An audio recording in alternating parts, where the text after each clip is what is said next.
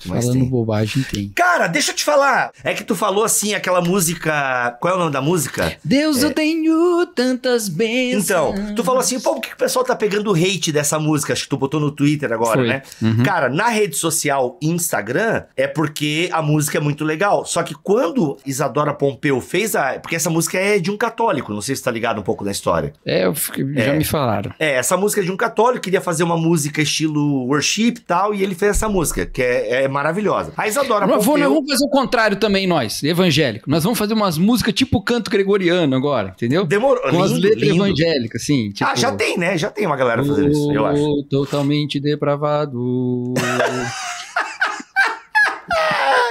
Sola, graça. a única fonte de autoridade. Não- Mas vamos lá, então. É. Então o pessoal pegou o bode dessa música, porque quando a Isadora Pompeu fez a tradução, aí popularizou ainda mais, né? Porque, queira ou não, em inglês fica um pouco, né? Nem todo mundo entende e tal. E quando a Isadora fez a versão, cara, aí, todo stories, mano, era Deus eu Isso, tenho, então, Deus eu tenho. mano, Deus- mas aí eu assim, acho que o pessoal pegou o bode. Mas é, é porque Mas enjoou, assim, só esse isso. é um problema. Esse é um problema do nosso tempo. É, Tudo fica, entendeu? Tudo fica. Entendi. É igual, vou te falar, eu amo aquela música Trem Bala. Nem a compositora É da música gosta mais dela. É boa, boa. Eu A amo, versão acho com linda. aquele Vesgo lá, como é que é? Meu xará, Vesgo. Ela fez uma versão com, com pô, de sertanejo, mano. Eu não vou falar. Que ele é falar. Vesgo. Luan Santana. Luan Santana Vesgo. Ah, ele é Vesgo, cara. Pô, Xará, velho. Pô, a gente tem. Isso a gente tem em comum. Xará é de nome. a Ah, tá. É, aqui é Xará de deficiência. Porque a gente tem umas coisas, ó, por exemplo, Come-Aranha, pobre, com Batman, sem poder. Vai, continua. Ai, ai, ai. Mas o que tem a Ana Vilela? Eu vi. Só que ela pegou, né? Aí a galera, tipo, pegou hate. Então, e essa aí também, eu acho. Mas eu vi uma galera reclamando, e aí já vamos pegar esse assunto aqui. Porque lá Ah. no meu tweet a galera comentou, né? Coisas falaram. Uma foi essa do católico. Aham. Uma foi de que saturou, foi a maior, mas as pessoas É, falaram porque- que saturou e tal. Agora, teve dois comentários lá que me Hum. chamaram a atenção. Uma foi de um cara falando que essa música não está. Não é uma música que exalta a Deus, mas é centrada no homem. Isso aí é completamente errado. Completamente Muito, errado. Muito. Nossa. Por quê? Esse cara lê salmos. Eu tenho tantas bênçãos que Deus deu. É gratidão a ele. Não tem nada a ver. E aí, eu, eu- e aí que eu fico doido, mano. Que eu outro dia até botei no Twitter isso. Que eu parei de ser tão crítico com música quando eu percebi que nem os salmos iam escapar das minhas críticas. né? Não, e eu, Então, na verdade, assim- concordo, concordo. Então, tipo. E Eu até é botei caso. Ninguém Explica Deus esses dias aí. Cara, acho que a galera Cacau fala tá certo. coisas muito simples, assim, tipo assim, é a música que fala muito eu, muito primeira pessoa, tem nada a ver isso, gente. É, Pode falar acho. um monte de. Pega lá o Salmo 51. Fala pra caramba sobre eu, eu, eu. E é um salmo de quebrantamento, arrependimento, exaltando a santidade de Deus. Tem nada a ver. Sai da gramática um pouco, vai pra teologia da coisa. Não fica só falando, Exato, é. contando quantos eu tem e quantos nós tem. Dito isso, então esse não teve nada a ver. Mas sabe que o Sola, pessoa- deixa eu um parênteses aqui, um parênteses aqui. Que o Sola tem uma música que eu acho muito legal, 126. Eu gosto da música, que é cantando o Salmo 126. E Uhum. eles receberam na época um pouco de crítica, tá ligado? Mas, mano, os caras estão cantando Salmo, velho. Temos um salmo, é. Tem nada a ver. Exato, é que é o que tu falou, né? Essa galera acho que não lê salmos, né? Porque se cantar salmos, o que tem, tem muito eu, velho. Muito eu. É, agora teve uma outra crítica que foi o seguinte: a parte por ter sido tão fiel a mim quebra a música. Ué? E esse é um debate antigo. Até alguém Fiel comentou a dizendo assim. mim. Aqui, ó, outra pessoa colocou aqui, ó. Igual aquela música que canta essa parte, Fiel tu és Senhor a mim. Isso, eu algumas igrejas cantar. cantam Fiel tu és Senhor, amém. E eu concordo com a troca. Bom, deixa eu explicar uma coisa pra vocês. Nossa, mano, sério? Quando você fala que Deus é fiel a você, não significa que Deus está amarrado a você. Significa que ele, por ser fiel, é fiel à aliança que ele fez com você. E isso tem na Bíblia toda, que Deus permanece fiel. Quem é beneficiado pela fidelidade de Deus? Nós somos beneficiados. Então não está errado dizer que Deus é fiel a mim. Isso não significa que é você que determina. Até porque eu sou fiel à minha esposa, por exemplo. E isso não significa que por eu ser fiel a ela, ela de alguma maneira está acima de mim ou coisa do tipo. Não tem nada a ver, tem a ver com a reciprocidade. No caso de Deus, o fato de Deus ser fiel a mim só ressalta o problema de eu não ser fiel a ele. Então acrescenta a ele muito mais virtude, não a mim uma posição de destaque, entendeu? Então não tem problema nenhum. Canta, tu és fiel, Senhor, fiel a mim. Não tem problema. Canta isso aí. E quem quiser encher o saco, por favor, abre um pouquinho a cabeça, pensa um pouquinho mais sobre o que, que as pessoas estão. Você acha realmente que as pessoas estão pensando que Deus está amarrado a você e está obrigado por causa de você e dos seus méritos, só porque você falou que ele é fiel. Ele não é fiel. Até corintiano é fiel, no meu caso. É. Olha, assim, a, a- é. Então, assim, pode ter gente que entenda de forma muito. Assim, tentando abrir o leque, né? E possibilidades. Pode ter gente que talvez individualize demais essa relação com Deus. Pode, Pode ter. ter gente que acha que quando você fala seu nome é grande, tá dizendo que Deus tem um monte de sobrenome. Pode ter gente que pensa qualquer coisa. É, Pode ter, exato. Infelizmente, né? A interpretação não é o forte Ah, nosso, né? banho, Tô cansado. Mas assim, é, mas a pessoa, a galera realmente é crica, assim. E, cara, tem um cantor gospel até, que eu tô tentando puxar na memória uma coisa que ele falou. Eu não lembro, acho que na época até eu concordei assim com ele. Sabe aquele tipo de coisa que tu concorda, mas depois também não eu vai sei atrás quem pra ver? que é, eu sei o que que é e vai dar uma polêmica do caramba se a gente entrar nesse assunto. Você acha melhor não entrar, né? É, mas é que, é que ele... É a ele, entrevista ele fa- do Tom Carf quando ele fala que não tem problema você fazer uma música centrada no homem. Exato, exato. Não foi essa entrevista? Essa eu entrevista lembro aí dessa mesmo. treta e vou dizer, é que a pessoa tá tão arisca com o negócio. Eu, Exatamente. eu não acompanhei a carreira dele, eu não sei o que, que ele Também canta, não. não sei. É, eu- Não sei nem qual é a teologia dele, não sei nada, nada, nada. exatamente. Eu Eu... sei quem ele é por causa desse vídeo. sei quem ele é por causa Mas- do Paulo César Baruch. Que eles disputavam agudo na época. Assim, Ah, faziam é? umas... Olha aí, É, faziam umas brincadeiras de quem ia mais alto e E o que ele quis dizer é que tem música que tá falando sobre a, a experiência pessoal da pessoa e ela tá ali na questão.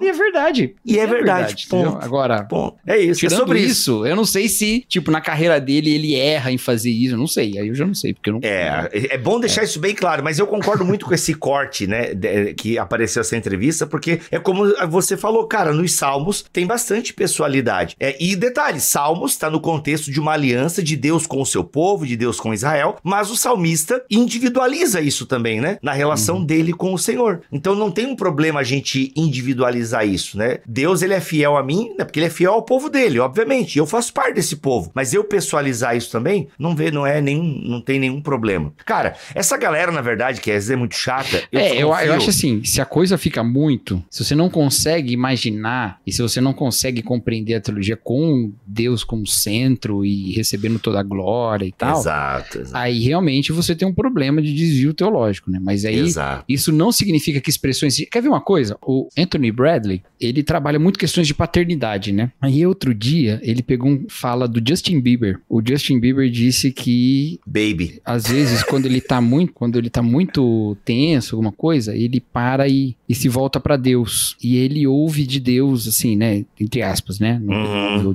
Mas ele ouve de Deus assim, vai ficar tudo bem, eu tenho orgulho de você. Aí o Anthony Bradley, Quem que é o Anthony Que- Bradley? Eu não sei quem que é. é um, é um teólogo reformado. Ele, Ah, ele tá. trabalhou um tempo na Redeemer como pesquisador, né? Que a Redeemer tinha, acho que ainda tem aqueles pastores pesquisadores, né? Mas hoje ele é professor num seminário nos Estados Unidos. Ele trabalha muitas questões de paternidade, juventude, masculinidade e tal. E é muito interessante, assim, a abordagem que ele pega. Ele fala um pouco sobre racismo também, mas ele, ultimamente, ele tem se preocupado mais. Ele, ele tava fazendo uma pesquisa sobre as fraternidades nos Estados Unidos. Porque ele tem essa preocupação da criação de masculinidade num vínculo de pai e filho. Olha Aí ele legal. pegou essa fala do Justin Bieber e ele pensou assim. E ele escreveu assim: ó, será que as nossas teologias reformadas dariam conta de um Deus que fala pra você, eu tenho orgulho de você? Caraca. Ele fala, agora pensa o que, que é isso pra uma pessoa que tá o tempo todo vivendo. di- Ele não falou isso, né? Mas eu pensei, né? O tempo todo diante da- de olhares das outras pessoas, o tempo todo medindo o seu valor pela reação das pessoas. E ele encontra a sua aprovação em Deus e não nessas pessoas, entendeu?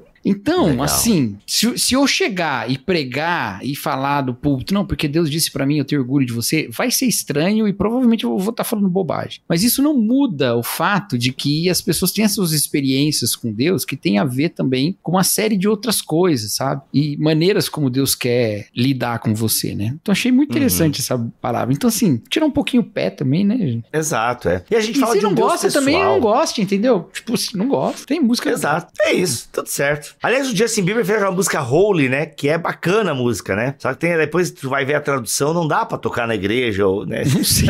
Não, É, o que não uma dá parte- pra tocar na igreja é aleluia. Por favor. gente. Aleluia.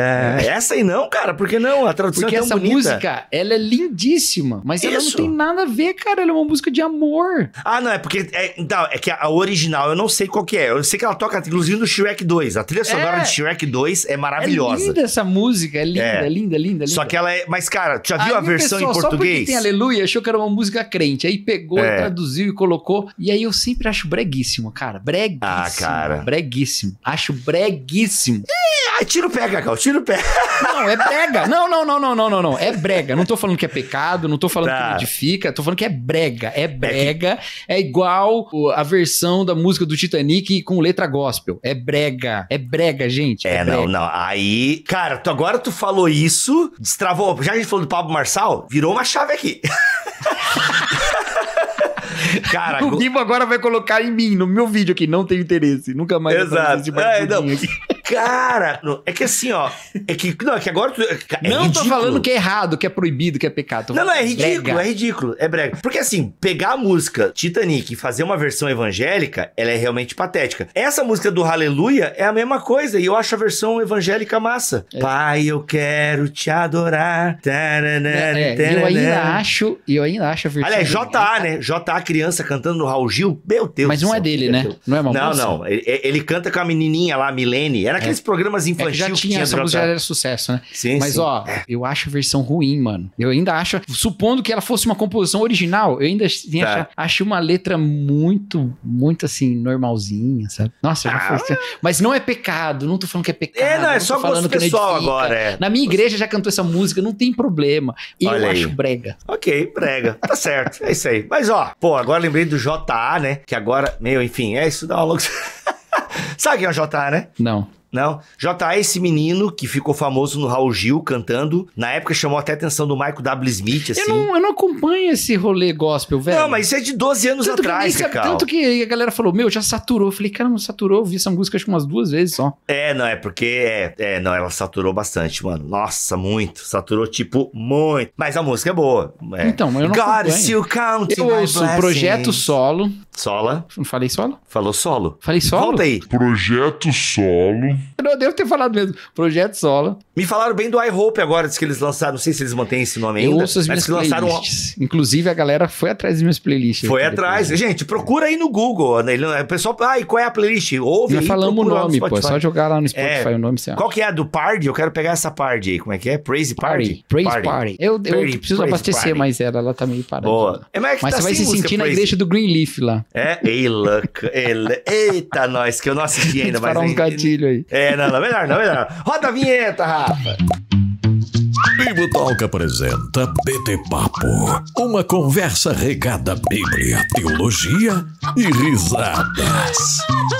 Muito bem, muito bem, muito bem. Começa mais um BT Papo de número 44, Idade de Cristo. Eu sou o Rodrigo Bibo, senhor Cacau Marques. Voltamos para 2024 e é isso. Eu, é a segunda. É o segundo já esse. É o segundo, segundo de Semana passada 2024. já passou um. Exato. Você falou exato. Voltamos, mas na verdade a gente voltou no anterior. É é que a gente é do futuro e o pessoal não sabe, né? Mas a gente tem revelações para lhe falar sobre o futuro. Mas, gente, hoje o tema do BT Papo, né? Depois de uma longa conversa sobre vários temas aleatórios maravilhosos. Mas, ó, a pergunta de hoje do nosso seguidor é a seguinte: Sinto. ah, Ou vou falar, a pergunta é mó séria. Mó séria, mó É séria. séria, Vamos lá. séria. E é boa, boa, boa. Vamos ver aí o que o Cacau tem pra nós. Sinto-me muito frustrado por não ser o cristão que deveria ser. O que fazer quando vem esse sentimento? Temos aqui, Cacau, um jovem, e eu lembro da fotinho dele no Instagram. É um jovem, um jovem. Ou um homem muito bem barbeado e conservado. Não vou dizer o nome, mas ele é um jovem que mora em tal lugar. Exatamente, né?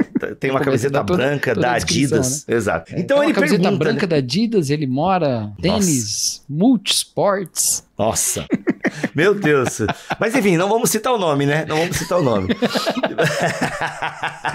Ai, o assunto é sério. Então, assim, temos aqui esse jovem, tá? Que se sente frustrado porque ele não. Ele, ele, ele se sente frustrado por não ser o cristão que ele deveria ser. Uhum, Então, o que fazer quando vem esse sentimento? uhum. Qual dica daremos a esse jovem mancebo? Seguinte, o problema, onde você tá botando a expectativa?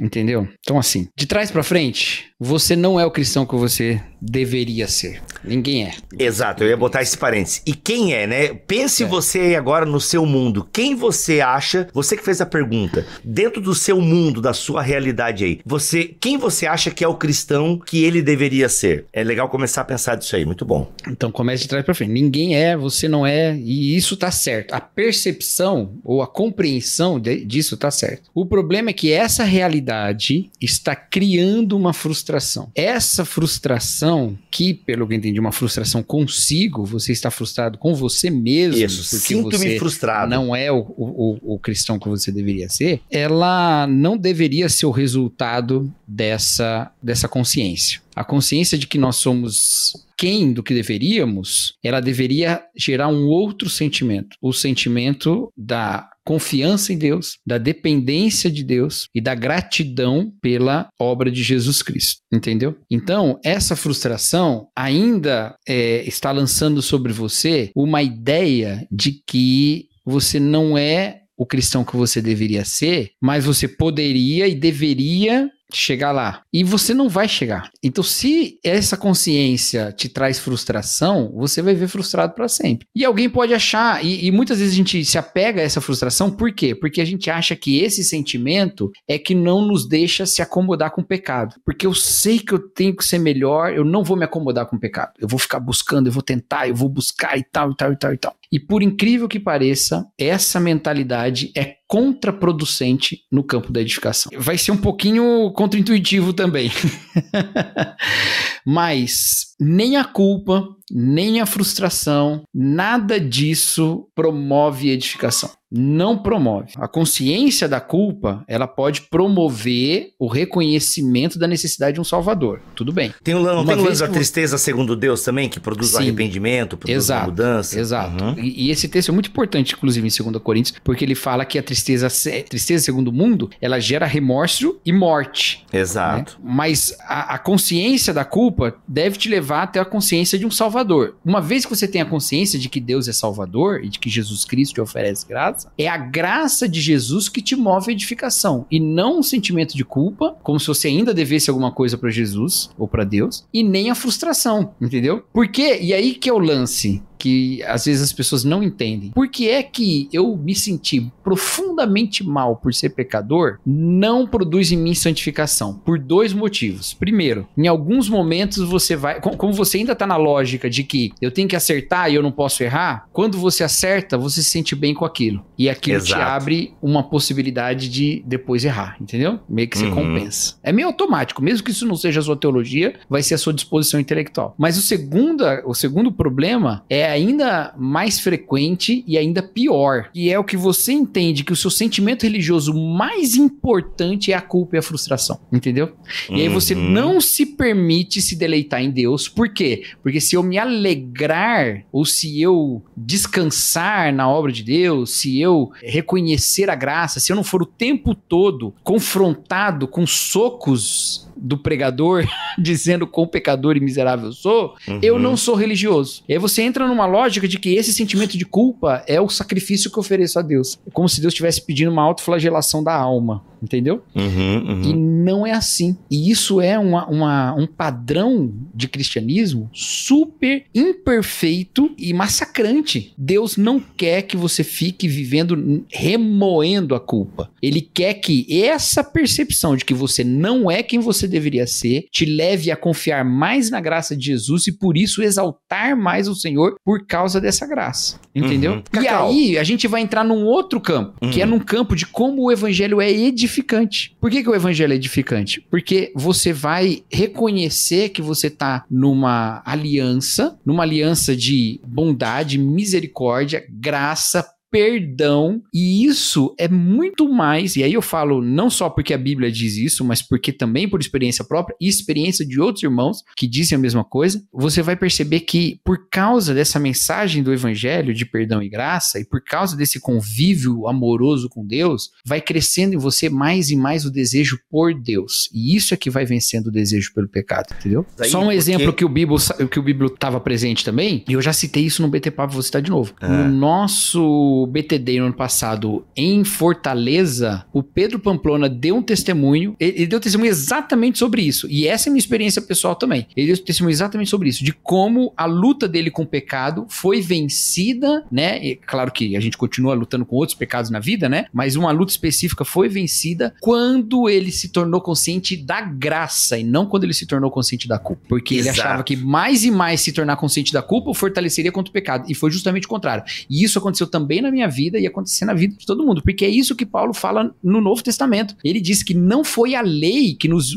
dizia que nós éramos culpados que gerou edificação, ela só gerou morte. O que gera edificação, o portanto que está lá em Romanos 12, em Efésios 4, que é por causa desse evangelho que eu preguei viva dessa maneira, é justamente a graça. Ele terminou a história da graça ali, Paulo. Ele termina a história da graça, ele fala, tá vendo, ó, Deus salvou, maravilha. Então, por causa dessa história já realizada, já está realizada, viva dessa maneira. E não para alguma coisa, é um portanto, não é um para, entendeu? Então, Exato, sensacional, é sensacional. Cara, porque até se eu lembrando da palestra do Pamplona lá em Fortaleza, esse lance, porque o legalismo é isso, né? O legalismo, ele vai fortalecer a sua culpa. Ele vai não é, não tem um pouco essa pegada do legalismo, ele realmente evidenciar a sua culpa e colocar a redenção e a expiação dessa culpa nos atos religiosos que você pode fazer. Exatamente. E esse não é o caminho, né? Esse não é o caminho, é. Mas é a consciência da graça, né? É a consciência é. de quem você. Assim, a primeira coisa que você tem que ter é essa consciência de que você nunca vai chegar lá. Você sempre vai estar aquém, talvez esse padrão que uhum. você criou, que as pessoas criaram, é. que influências criaram, sempre vai estar aquém. Assim, a Bíblia tem um padrão, a gente poderia entender que a Bíblia tem um padrão de vida, uhum. de espiritualidade? Com certeza. Ela tem. E, inclusive, o Novo Testamento vai nos dar e nos, nos dar essa informação de que o Espírito Santo nos foi dado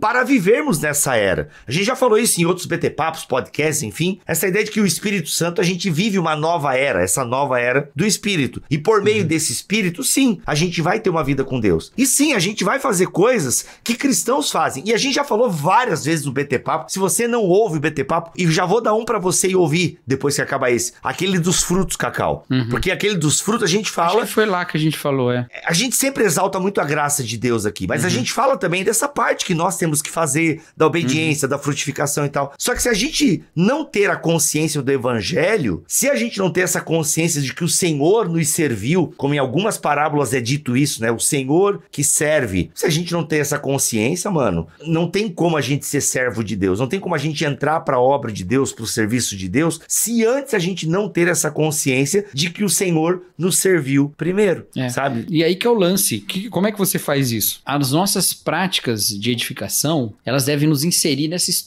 do evangelho, entendeu? Então, quando você se sente frustrado por uma consciência real de que você não é quem você deveria ser, você deve se alimentar do evangelho. Então, você vai diante de Deus, confessa o seu pecado. Por quê? Ao confessar o pecado, você conhece o Deus que é fiel e justo para nos perdoar os pecados e nos purificar de toda injustiça. Então você não se levanta dos seus joelhos frustrado, você se levanta grato, entendeu? E Exato. isso vai aumentando na sua vida esse relacionamento profundo com Deus que não é com, com base na culpa mais, é com base na maravilhosa graça de Deus oferecida a nós, entendeu? Inverte um pouquinho essa mentalidade, sabe? A gente acostumou muito no Brasil, eu não sei se fora do Brasil é assim também, mas no Brasil a gente acostumou muito com a pregação do confronto, gerando em nós uma, uma culpa que a gente entende como um sentimento religioso. Isso acontece demais. Tem até uma história que eu não sei se eu já contei aqui. Conta, uma, conta. O Silas Malafaia foi pregar no. Isso aí, eu não estava presente, os amigos meus que estavam que contaram. Ele foi pregar. Ele tinha bigode igreja... ou estava sem bigode? Não, não sei, cara. Eu não. Eu não, é eu isso não... faz. No, se tratando de Malafaia, faz eu toda Eu não concordo com essa, com essa análise. mas a gente conversa sobre isso em off. Bora. Vai, continua. O Malafaia pregando. Mas ele tava pregando, faz muitos anos isso já. Ele pregando, não sei o que, que ele tava pregando, tava pregando numa igreja bem grande que tem aqui. Enquanto ele pregava, as pessoas estavam reagindo, né? É uma igreja assim que tem essa prática. Aleluia, glória a Deus, fala mais. Fala Deus. Uhum. Cara, yes. e aí teve uma pessoa que gritou assim: bate mais, papai. Nossa, mano. Aí disse que ele parou a mensagem e falou assim: não, peraí, irmão, bate mais papai, não.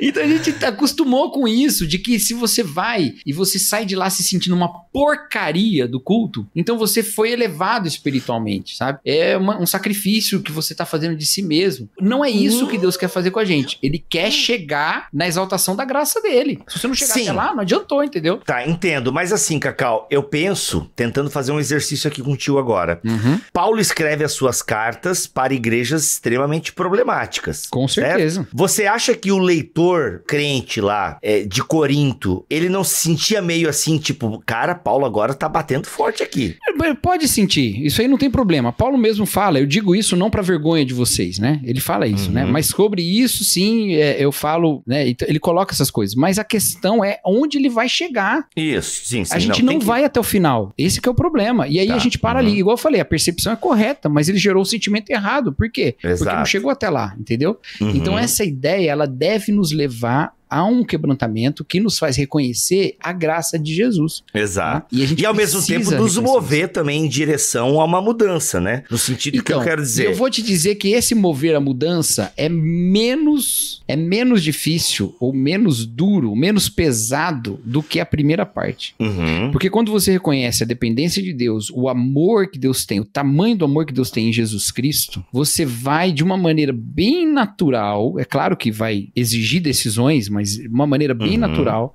a uma adoção de uma prática transformada, entendeu? Uhum. O mais Uhum. difícil é você fazer esse caminho do reconhecimento, inclusive do Boa. reconhecimento. E aí que é o problema da gente criar edificação por meio da culpa, porque não cria. Por que, que é o problema criar edificação por meio da culpa? Porque a pessoa se apega a esse sentimento e ela sempre quer chegar até ali. Uhum. E até quando alguém prega uma mensagem de graça, ela tem medo de acreditar na graça. Porque se ela acreditar na graça, ela, entendeu? Ela tem medo de Uhum. acreditar nisso. Então ela, ela precisa voltar pra culpa. É que você prega a graça e ela fala assim: não, é verdade, mas. Uhum. E bota um Uhum. mais. Porque ela não pode perder essa questão dela se sentir mal o tempo todo, porque pra ela isso é um sentimento religioso. Isso é Uhum. problemático pra caramba. Leva até a, a questões psicológicas, entendeu? Uhum. Então, é, concentre-se em reconhecer. Sim, você não é quem você deveria ser. Você não é santo. Você ainda está em processo de santificação. Mas Deus não o abandonou. Deus continua perdoador. Deus continua ouvindo a sua confissão. Deus continua ouvindo a sua, a sua voz. E aí, nesse processo, inclusive, você vai reconhecer quando você precisa de ajuda de outros também. E aí é por isso que a igreja devia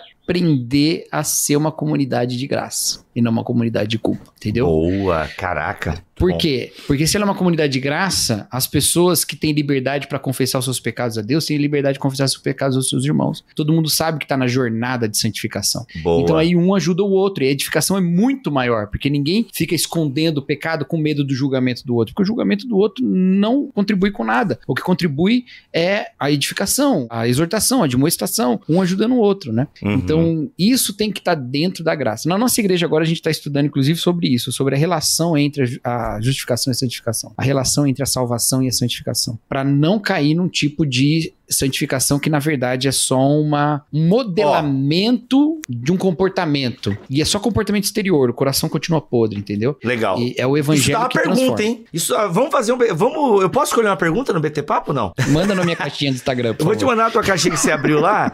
É, qual, qual a relação de justificação com a santificação? Pronto, ali, ó. É legal, é bacana. E aí, uma última coisa que eu quero dizer. Keller, no livro dele Deuses Falsos, ele diz uma frase muito impactante. Ele fala assim: quando nós estamos conscientes do perdão de Deus e ainda assim nos sentimos culpados, é um sinal de que nós estamos querendo agradar uma outra divindade que não o Deus que nos perdoou. Eita, lasqueira. Então, muitos de nós, e aí isso aí vem uma série de coisas. Muitos de nós aprendeu, aprenderam, né? Aprendemos, se é muitos de nós, né? Nós, muitos de nós Uhum. aprendemos que a nossa aprovação está nessa relação de comprovação, exigência, alcance Checklist. de objetivos. Isso a gente aprende muito em casa, né? Na relação com os pais. Então vem às vezes uma carga muito forte e tal. E aí a gente até entende a mensagem do perdão do evangelho. A gente entende, a gente crê nisso. Você não tá com medo de ir pro inferno. Mas você substitui o medo de ir pro inferno por uma outra culpa, por uma outra questão, por um não chegar até lá. Por quê? Porque você aprendeu isso a sua vida inteira, que é assim que você se relaciona com o pai, né? E aí vai exigir um trabalho grande de, de trabalhar isso na sua cabeça, talvez até com a ajuda de psicólogo, mas independente de qualquer coisa, essa realidade do evangelho ela vai ter que fazer parte da sua vida. E isso vai passar por um, por um entendimento de que seus sentimentos às vezes te enganam. Uhum. Entendeu? Porque você não tem nenhum motivo pra se culpar, para se sentir culpado diante de Deus mais, porque ele já te perdoou. Porque se você falhou com o irmão, você já pediu perdão pra ele, ele já te perdoou. E você continua se sentindo culpado, por quê? Porque na sua cabeça tem uma outra divindade, que é uma outra voz, a sua consciência deturpada. É isso que Paulo fala lá pra Tito, quando ele diz lá para, em Tito capítulo 1, versículo 15, né? Que ele fala: para os puros todas as coisas são puras, mas para os impuros e descrentes nada é puro, porque a sua mente e a sua consciência já estão corrompidos. Então, uma consciência que diz que nada é puro, uma consciência que sempre fala sobre culpa, sobre incapacidade e tal, ela parece mais religiosa, mas na verdade é uma consciência corrompida, porque a, a consciência religiosamente formada pelo evangelho, ela é mais consciente da graça e do perdão. E isso é transformador. Isso é muito transformador, porque eu duvido, eu duvido que se você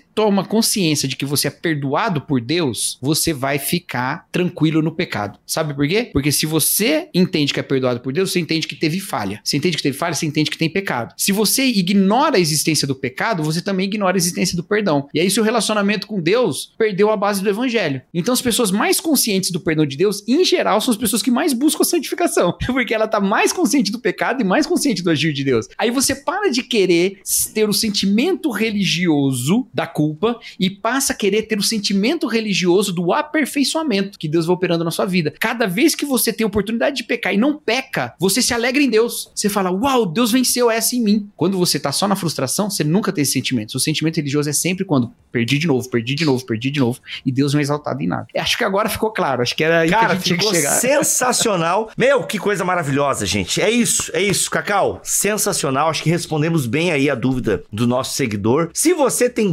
dúvidas, mande lá, segue a gente no Instagram, principalmente eu que abro caixinha quase todo dia, tá bom? Arroba Bibotalk. Segue o Cacau lá também, que ele abre uma por mês, beleza? E Claro. aproveita.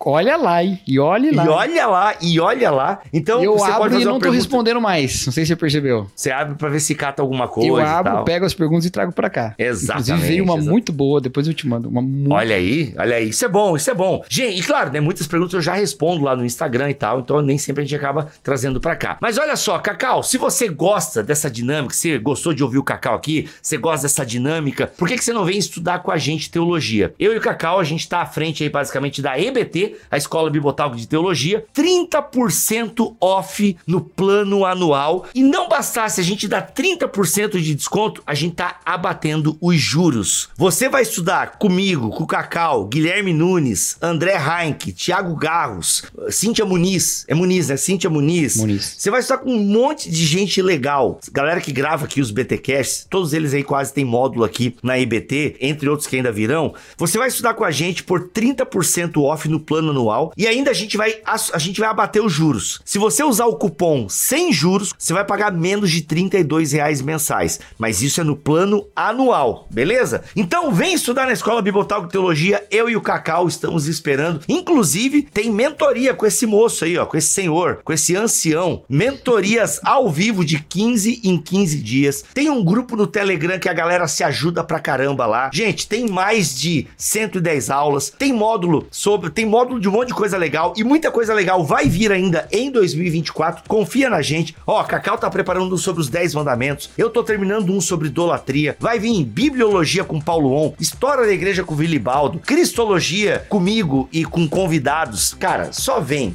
Ó, só vem e Só tá vem. baratinho. Só vem. É isso. Vem pra EBT 2024 pra aprender teologia com a gente. Tá bom? Cacau, ficamos por aqui. Voltamos Ficamos na por aqui. semana que vem, se Deus quiser assim permitir. Fiquem todos da paz do Senhor Jesus. Valeu! Tchau.